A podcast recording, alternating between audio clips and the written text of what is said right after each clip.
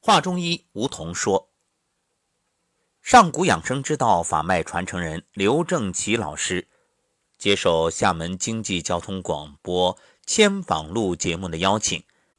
与主持人千羽就国学经典智慧与运用这个话题进行了交流。因为是直播，所以为了帮助大家更好的收藏，我们将通过上中下三集在华中医里。”为大家呈现，今天播出上集。好，传承人文经典，记录时代声音，欢迎收听《千访录》。大家好，我是千羽。二零一九年时值我们共和国七十华诞，我们《千访录呢》呢也迎来新一轮的改版了。那我们这一轮的改版呢，将会以康养。文化为主题，去深究我们中华民族的传统文化。那我们今天也特别荣幸的请来了刘正奇老师。刘正奇老师是上古医道法脉的传承人，同时他还创编了时空商道、时空经络学、时空音乐疗法，并且也是国学经典智慧创新运用的践行者。呃，说到这个上古医道法脉传承人啊，因为这个词儿，我相信很多听友跟千羽一样，都是第一次的听说。那什么是上古医道呢？我们请刘正奇老师跟大家讲解一下。主持人好，听众朋友们大家好，今天非常荣幸来到这里，与大家一起来分享上古医道以及中华民族国学经典智慧运用。嗯，我只是一名国学智慧运用的践行者。太谦虚了。 这个国学经典智慧应用，其实这是一个非常高深的学问哈。但是这个学问呢，对于我们现在的很多中国人来说，也是一个非常应该说。想要去研究，但是又不知道入门的这个方法在哪里。那这个话题我们一会儿再跟大家去聊。首先呢，我们还是对这个老师这个上古医道传承人的这个身份非常感兴趣。您的这个上古医道指的是什么？是是传统的中医吗？上古医道严格意义来讲，它不仅仅指的是一个医学的概念。嗯，我们首先解读什么叫上古。嗯，上古呢，它分为。两层概念，第一层就是指的我们时间这个纵轴，从中华民族几千年文化文明的传承来看，我们有一句俗话叫“中华文明上下五千年”。对，其实呢，大家可能忽略了一个时间的概念。中华民族的整个时间的概念，一直以来它遵循天人地三个层面，嗯，我们称为。天人地三才，所以在时间的这一种确定上，上古时期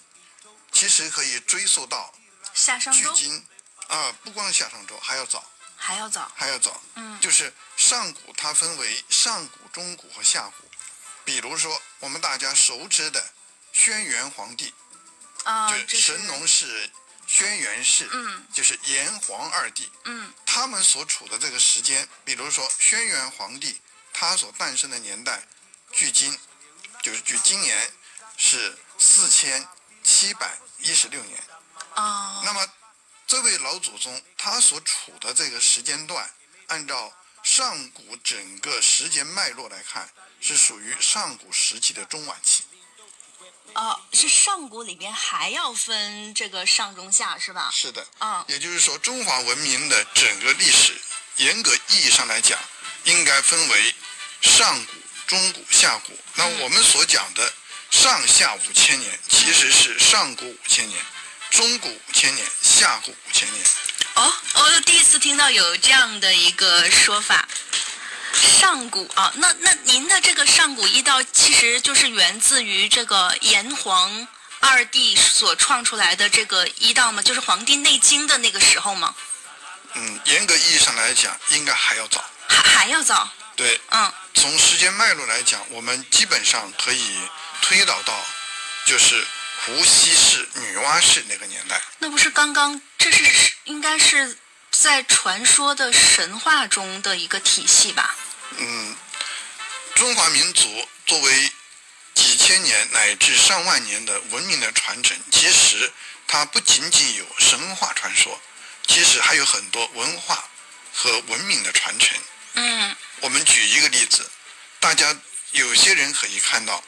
伏羲氏和女娲氏有一幅图，就是他们是人手蛇身相交的这个图，是不是？是那幅图，但是大家注意要看一个问题，就是图腾里面描述了伏羲氏手上拿了一个工具，像一个拐弯的七字形的工具，那个工具叫矩，这推举的举，真没留意过。而女娲氏手里面也拿了一个工具，那个工具是什么？那个工具就是我们类似于现在的龟，呃，就是祭天地的那个龟吗？它是画圆用的。化缘用的。是的，嗯这两个工具代表的是什么？就是一个是规，一个是矩。规矩我们所说的没有规矩不不成成方方圆圆，，讲的就是这一个。那么这两位老祖先为什么拿这两样工具？他们用来干什么呢？我们先说女娲氏嗯，拿的那个工具，那个龟是用干嘛的？是画圆的。古代那些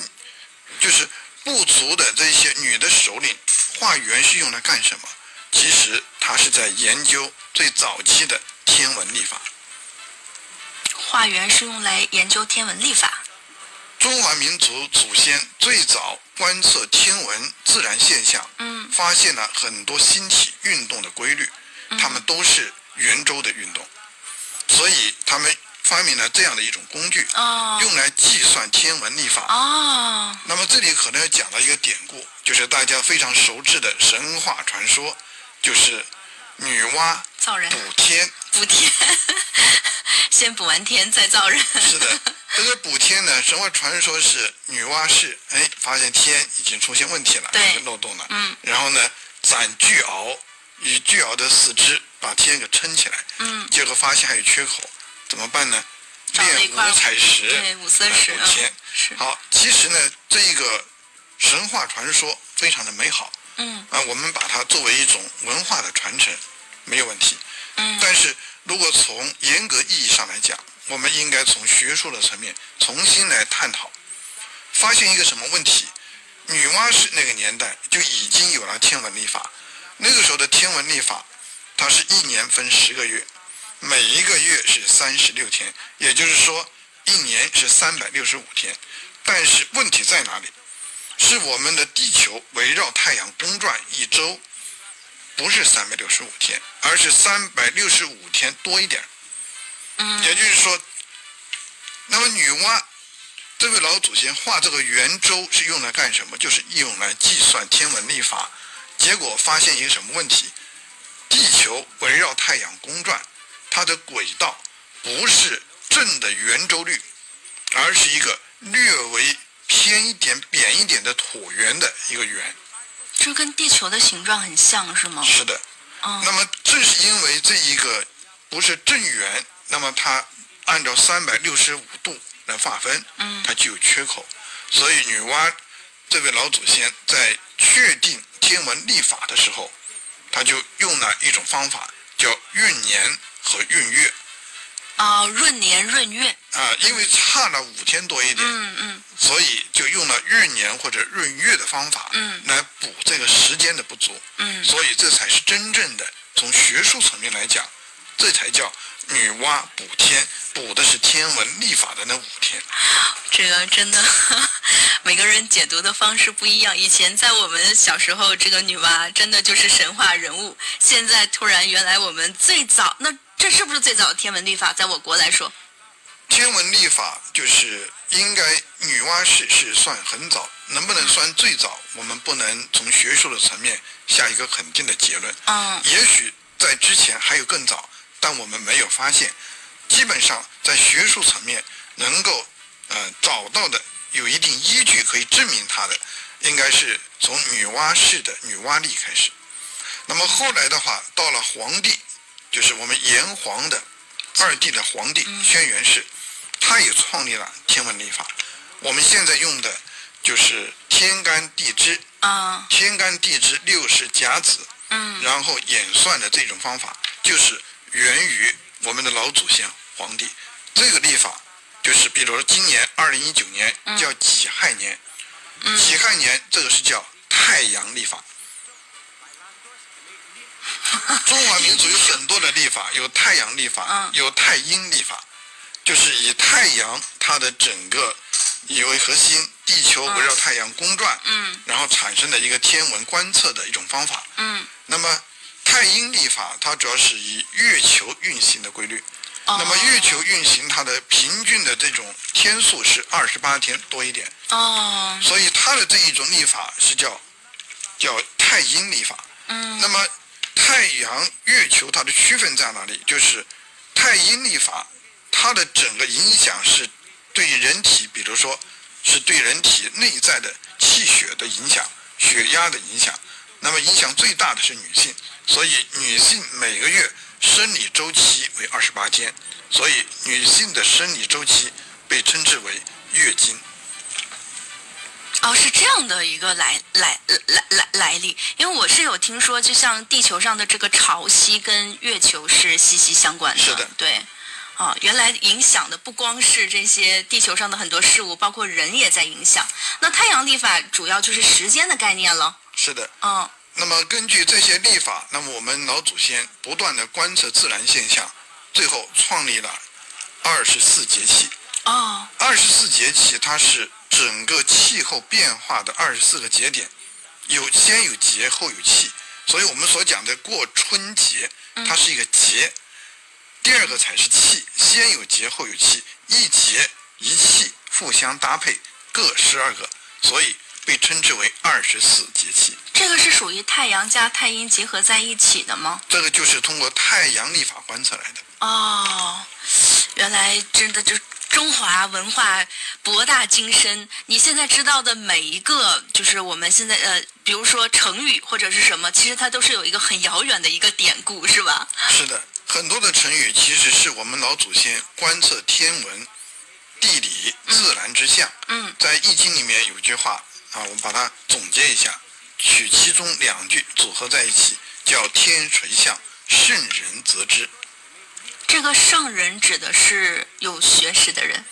呃，古代的对圣人他有一个标准，嗯就是说，首先提出这个概念的，那么是在我们能够见到的经典里边，首先出现在我们的《黄帝内经》。《嗯，黄帝内经》其实它提到的是四种人，第一种叫真人，真人、圣人、贤人，还有一个真人、智人是智人啊啊、呃叫真智圣贤。啊但是因为前面两种人就是在古代，应该是在封建王朝，他推崇的是儒家的思想。嗯然后呢，儒家思想的这些创始人，那就是孔圣人，嗯，所以对圣人大家了解比较多对，啊，但是对真人了解的比较少，因为真人他主要是用来自己修炼，然后回归自然，返璞归真就有点像道家所倡导的。啊。道家很多人被称之为真人对，但他的标准是什么？叫纯阳真人。这个纯阳指的是什么？这个纯阳的一个概念，指的是人体。我们按照传统中医的概念，就是人能够活下来，它最重要的一个元素，那就是必须要有阳气。哦，所以老百姓叫这个人有阳寿，就和人体所见的阳气有密切的关系。嗯那么这个阳气是什么呢？从中医的这个角度来看，那嗯我们可以分为两个层面来讲。中医讲人体的整个生命状态，它有三个层面：第一叫精，第二嗯叫气，第三叫神。所以叫精精气神，嗯就是说，当一个人精气神充足的时候，嗯这个人阳气足，嗯这是第一个。第二呢，就是从医学的层面，中医所讲的有肾阴和肾阳之说。嗯它指的是人的肾系统。我们中医所讲的肾，与西医解剖的肾的脏器是一个本质的区别。中医所讲的肾是一个系统，包含了肾脏，包含了人的生理系统，就是呃生殖系统、泌尿系统，同时包含了全身的骨骼，乃至骨骼里边的髓，包括脑髓，都被称之为肾。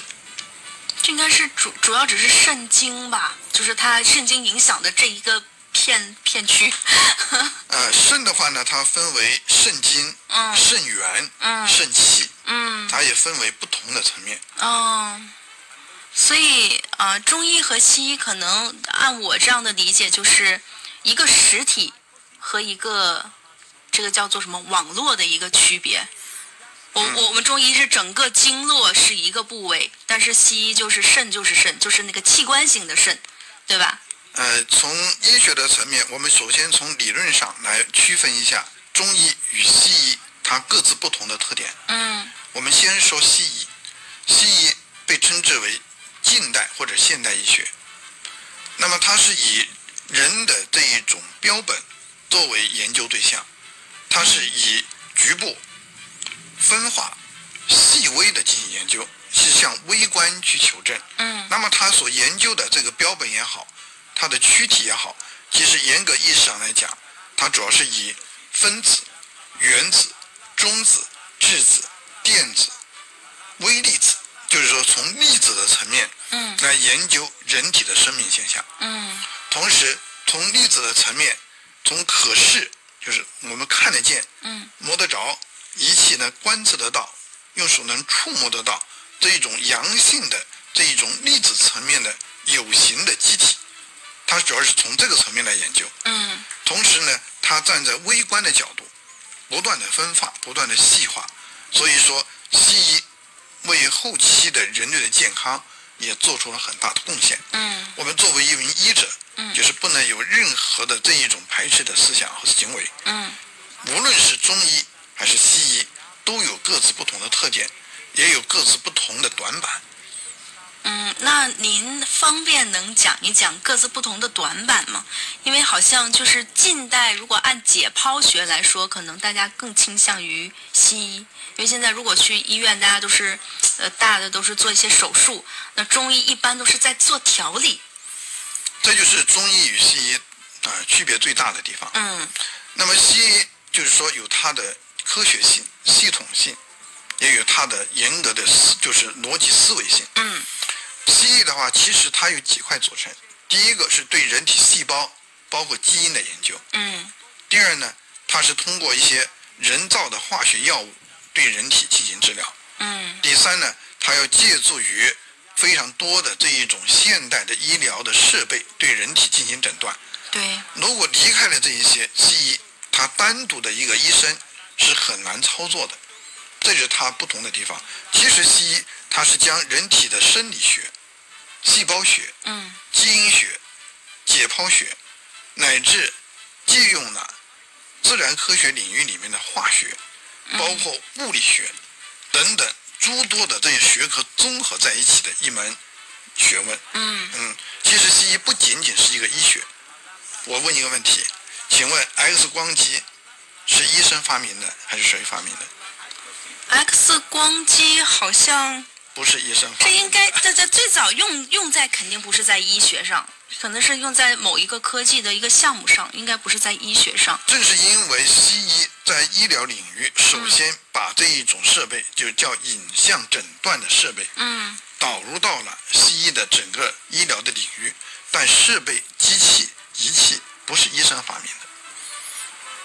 啊、您这样说，我可不可以这样理解？这些仪器就是目前医院用的很大部分的一份，就是个仪器，它不是为了真正去研究人体而发明的，只不过是说我呃在呃这个去研究别的同时，顺便觉得这个东西是可以用来研究人体的。就是说，比如说我们用 X 光机，嗯就是啊它的这一种影像的诊断，嗯它不仅仅对人体进行影像诊断，也可以从其对其他的，比如说一些食物、一嗯些材料，也可以进行影像诊断。嗯所以说，它的整个诊断的技术，借助了自然科学领域的一些先进的技术。嗯那么它的药品，它运用的是化学的一些元素。嗯那么中医和西医的区别在哪里？首先在诊断上，他们有严格的划分。西医的诊断，通过影像的诊断，它诊断仅仅限于病灶已经形成这一种实体的病灶，但还有很多的疾病在没有形成病灶之前，西医是很难诊断的。那么对于这一部分而讲，那么西医它没有办法介入，也没有办法去解决问题。嗯西医它的最大的优势在哪里？就是对已经成型的疾病，通过先进的设备进行诊断，进行这种生物化学的分析，比如说生化指标的血液的这一种化验，它有一个具体的参数，所以说非常的具体、就是把它数字化了。数字化、具体化，嗯可以重复的进行试验，嗯这是西医它的优势。嗯但它的问题在哪里？西医有很多的这些疾病在临床上已经有病的症状，但没有形成实体的病灶，它很难介入，也很难去处理，这是西医它的一个短板。所以中医一直都在提倡叫做治未病，你还没有得的，就是没有到这个真正有病灶的时候的这个这个阶段，才是中医的领域，是吗？这里面的话，我们就要强调一点，就是中医，我们所讲的中医是一个概念，可能大家认为的中医就是可能那些中医老大夫，哎，给你诊一个脉，然后开一个中药的那个处嗯方，对对一对个汤对药，是，扎一个针，哎，嗯或者艾灸、按摩、理疗，对对好对，像认为那就是中医。其实这些只是中医的其中的一部分，不是全部。那么，中医的概念究竟是什么呢？下一讲，听刘正奇老师继续为您讲解国学经典智慧与运用。